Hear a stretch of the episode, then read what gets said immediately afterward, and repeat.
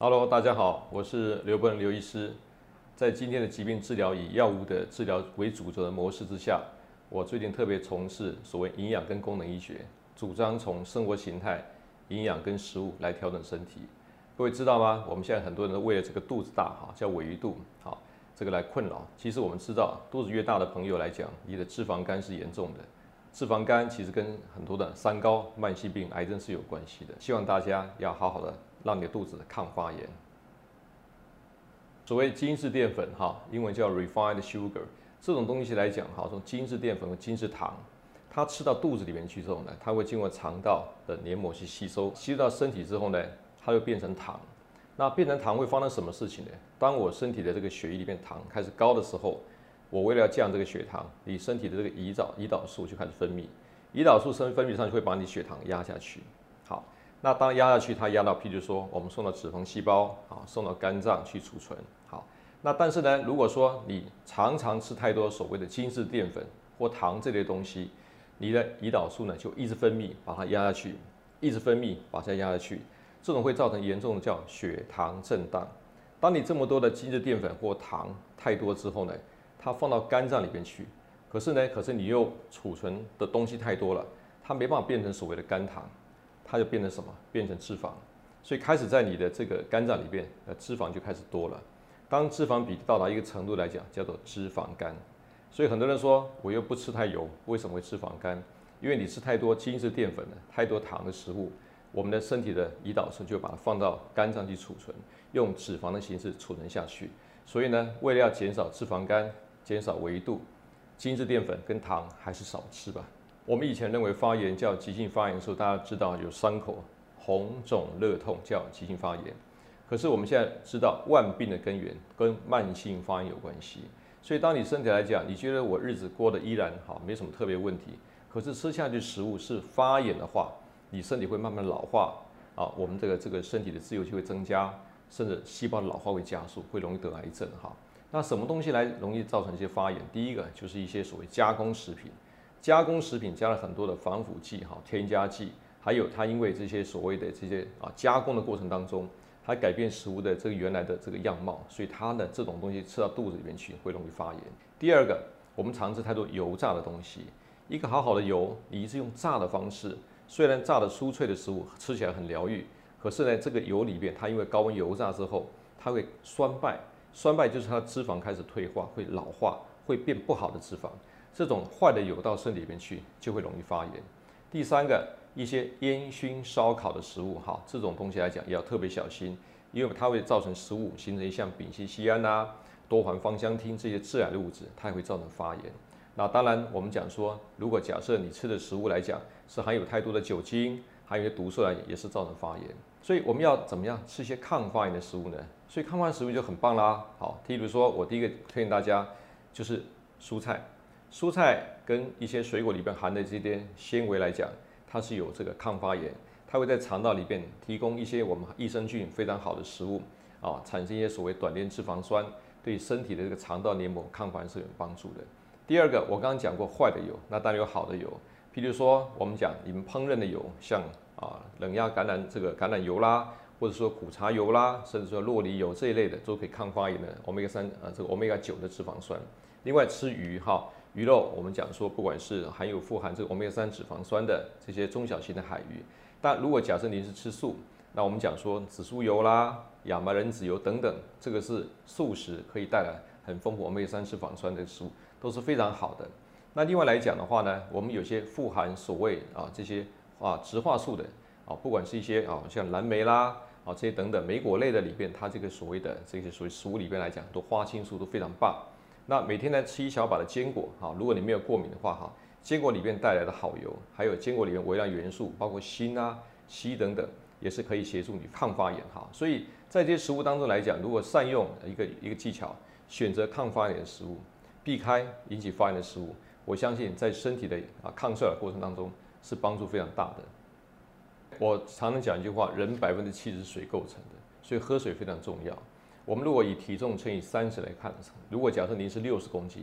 六三一十八，所以一天就要一千八百 CC 的白开水。喝水，它在我们细胞的流动之间会促进啊营养素的啊传递，会促进我们所以一些毒物的排泄，尤其对我们现在常碰到所谓塑化剂啦、重金属的排毒非常重要啊。我们喝水好，比如我们排汗之后，运动完之后，汗一流了之后呢，这些所谓毒物会带出去，再随时补充水上来，对有身体来讲是非常好。还有我们喝水之后呢，我们身体的血浆会比较不会那么粘稠，尤其在我们现在有些人常发现，在天气冷啊，早上起床的时候啦，不喝水的人容易中风，容易心肌梗塞，所以喝水是太重要了哈。那喝酒就要小心了哈。虽然我们常讲说，诶，适量喝酒也许对身体是有益健康，但我特别提醒，我们在台湾有将近一半的人口呢，他的解酒基因是出问题的。解酒基因出问题的时候，你还喝酒，会造成一些脸会红啊。但这种情况来讲，你在喝的话，这个酒精会产生所谓的乙醛，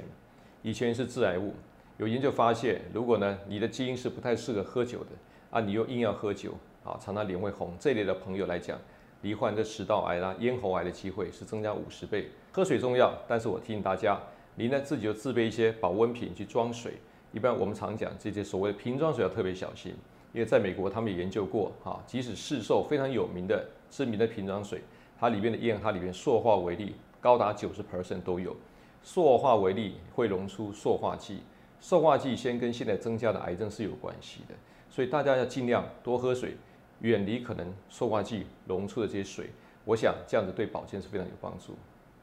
我们以前讲说要多吃蔬果，好，那很多人就觉得说好，我要多吃水果，少吃蔬菜，因为他觉得是一样的目的。我记得多年前有一位四十岁的女生，她不抽烟不喝酒。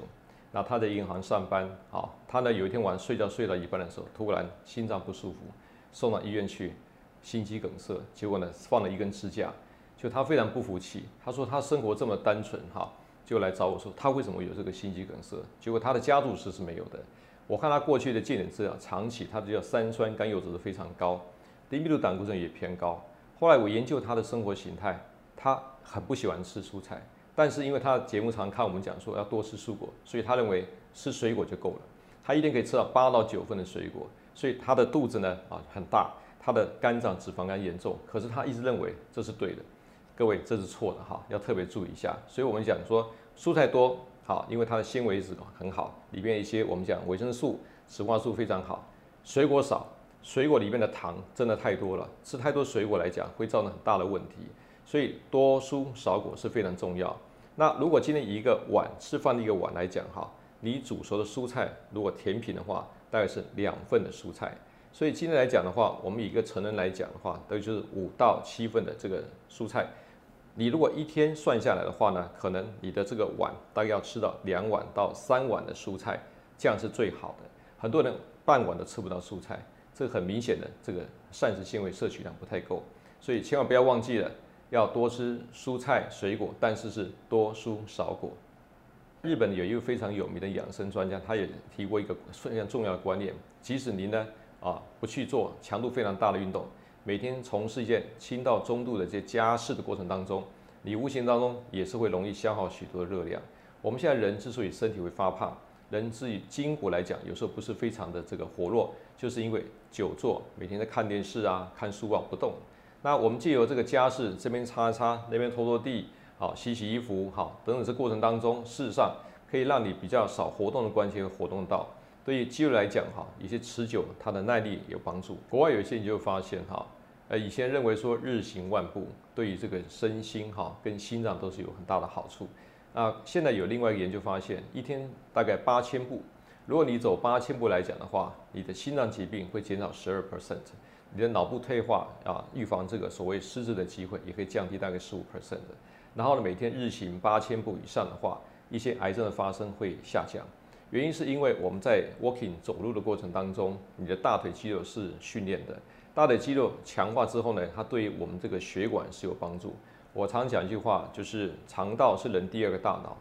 我的大腿肌肉是人第二个心脏。所以，当你这个我们常走路之后呢，强化我们大腿肌肉之后，你的心脏好像会有一个类似辅助心脏帮补的作用，对于血压的平稳跟心脏的收缩是有帮助。另外，当我们常常走路之后的，我的肌肉活化之后，对身体所谓的胰岛素它的敏感性是增加。当你常走路，胰岛素敏感性增加之后，它帮你降血糖的速度跟效率会特别好。所以呢，我们在现在这个生活形态，因为大家都过的日子比较啊，属于久坐的生活形态比较多，所以如果能够利用肌肉机会多走路、多爬爬楼梯，对我们的肌肉强化、辅助心脏都很大的好处。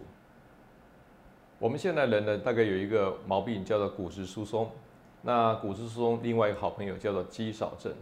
很多人我们看到这个骨质密度还没有开始这个疏松的时候，肌肉已经开始少了。所以我常常讲说，肌肉跟骨头关节是好朋友。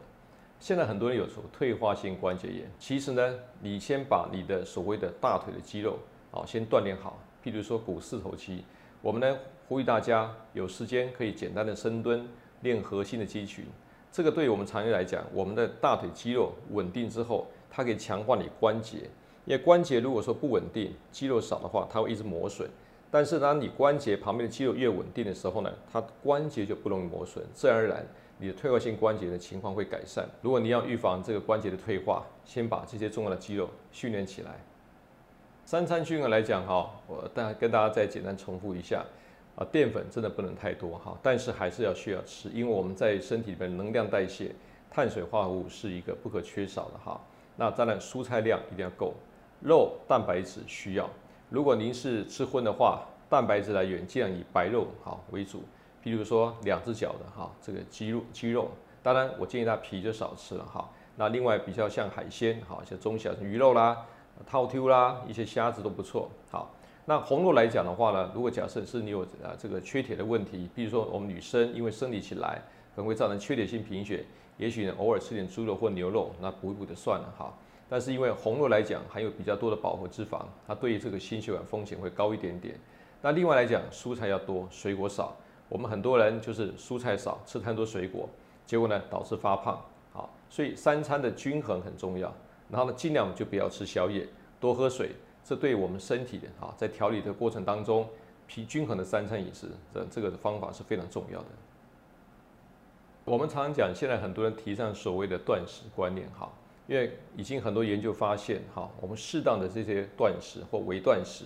它的身体里边会重启一个修复的机制。我们在基因里边，啊，抗衰老基因来讲是有一个帮它修复的一个概念。一般在我们吃完晚饭之后呢，到睡觉前，如果这段时间三到四小时不吃东西，你的食物代谢差不多的时候呢，我胃跟十二指肠比较没有食物了，你的肝跟胰脏开始放松了。睡觉就比较舒服。当你吃的很饱去睡觉的时候，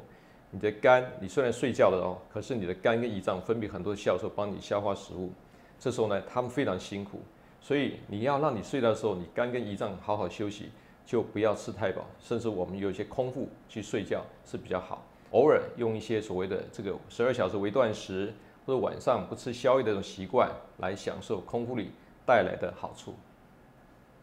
我们在这个呃，在传统中医来讲，鼓励大家哈，这个啊要早点睡觉，因为在我们在睡觉的时候呢，有些十一点睡觉，刚好我们这个胆肝经的循环是刚好它需要代谢休息哈。那在我们西医的观点来讲，就是说我们十一点上的睡觉的时候呢，你身体里面有两个激素会分泌出来，一个叫做生长激素，另外叫褪黑激素。那你说这两个激素是有什么特别哈？生长激素是你的抗老荷尔蒙，是你的父亲母亲生你给你最好的天然抗衰老荷尔蒙。当你晚上很晚睡觉，譬如一点两点才睡觉，你这个生长激素是分泌不出来的，那当然就比别人老化快了一点点哦。同样，譬如说，假设你的小朋友很晚睡，生长激素分泌不出来，他就不容易长高，所以这非常重要。第二个来讲，就是所谓的褪黑激素。褪黑激素如果说你在黑暗的环境下分泌出来，你的睡意会比较深，比较好。褪黑激素有抗氧化的功能，甚至是我们认为有一些的癌症呢，它的退役激素足够的情况之下，它可以抑制的。所以，我们医生要早睡早起？